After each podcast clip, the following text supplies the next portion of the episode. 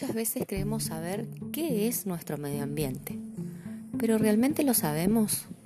Podemos comenzar diciendo que entendemos por medio ambiente el espacio en el cual el ser humano interactúa con la naturaleza en mayor o menor grado. Es todo aquello que nos rodea, y aunque en la mayoría de los casos esta noción se relaciona con la naturaleza,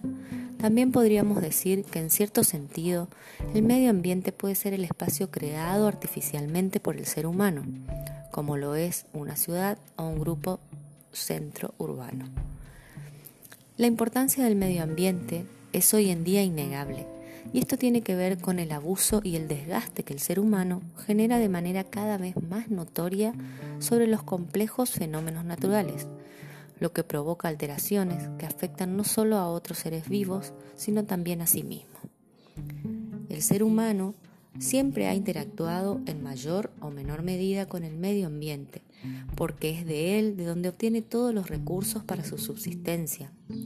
Sin embargo, en los últimos tiempos, el crecimiento de la población mundial a niveles desmedidos y el aumento con ella de las necesidades de alimentos y diversos tipos de recursos ha llevado al ser humano a generar severos daños en el medio ambiente planetario, algunos irreversibles, como el agotamiento de recursos no renovables, la contaminación de cursos de agua o del aire y la generación de gases del efecto invernadero, entre otros. La importancia del medio ambiente estriba en el hecho de que todas las formas de vida toman lugar en él y no en otro lugar, por lo cual su cuidado y preservación debería ser uno de los elementos primordiales de la acción humana. Existe una conciencia cada vez más notoria sobre la relevancia de estas acciones, y no solo los individuos, sino también los gobiernos y las empresas han comenzado a desarrollar actividades que tienden a preservar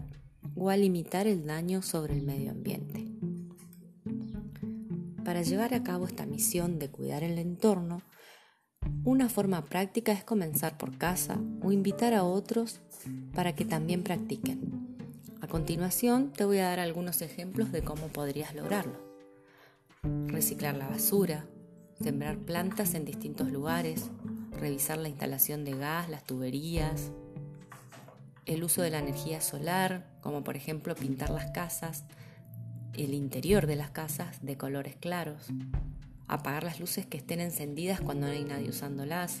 desconectar los aparatos eléctricos, evitar el derroche de agua, evitar comprar artículos que contaminen el medio ambiente. La búsqueda de soluciones al deterioro ambiental ha encontrado en el desarrollo sustentable un aliado para crear nuevos métodos de subsistencias que no se basen en el daño al medio ambiente, pero que tampoco impliquen atraso. Así, para los defensores de este tipo de teoría, es importante y además urgente recurrir a nuevas energías que utilicen recursos renovables y no agotables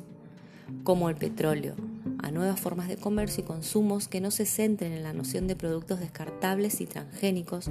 sino en la presencia de productos orgánicos, sanos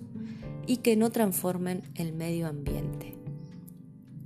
Pero además el cuidado del medio ambiente es un tema que preocupa a todos los países. Las consecuencias de no cuidarlo se manifiestan en problemas de orden mundial como el cambio climático. Dicho todo esto, es esencial la conciencia de la humanidad ante el impacto ambiental de todas sus actividades y entender que en la medida que se destruya este sistema, se está acabando con la calidad de vida de las presentes y futuras generaciones.